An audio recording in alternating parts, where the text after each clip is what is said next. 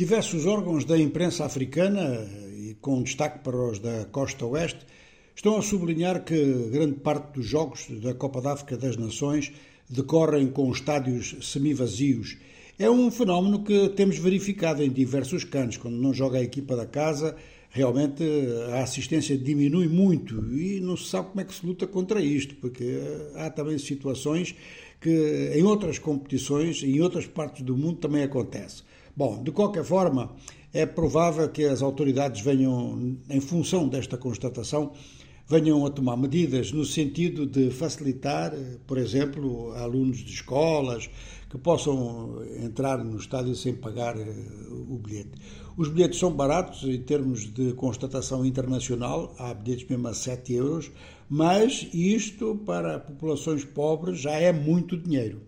De maneira que eh, cana decorrer normalmente do ponto de vista da competição em si, mas a participação popular que é fundamental, essa, parece que está abaixo daquilo que as autoridades da Costa do Marfim esperavam, ou seja, introduzir uma alteração em relação a outros canos anteriores, onde este fenómeno foi muito, muito sublinhado.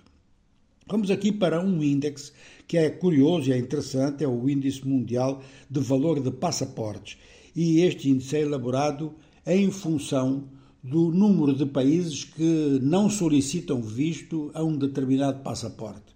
Então é o índice Ainley. É claro que a nível mundial os melhores passaportes estão em ex aequo, todos juntos, são os da França, da Alemanha, da Itália, do Japão, de Singapura e de Espanha.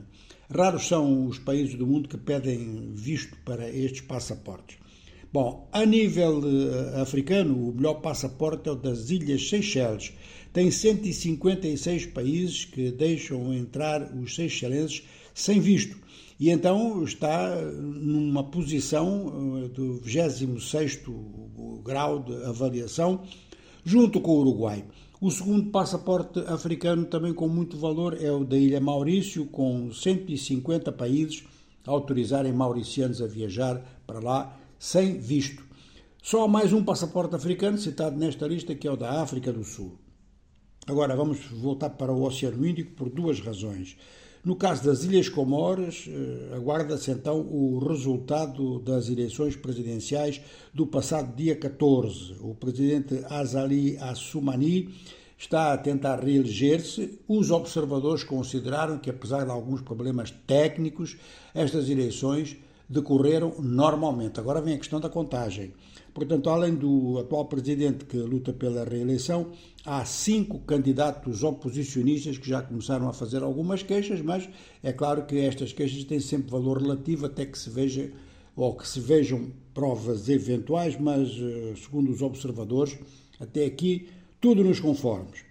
Outro motivo para irmos ao Oceano Índico é então o ciclone Belal, que atingiu fortemente a ilha Maurício e a vizinha ilha da Reunião. Há um morto em cada uma das ilhas.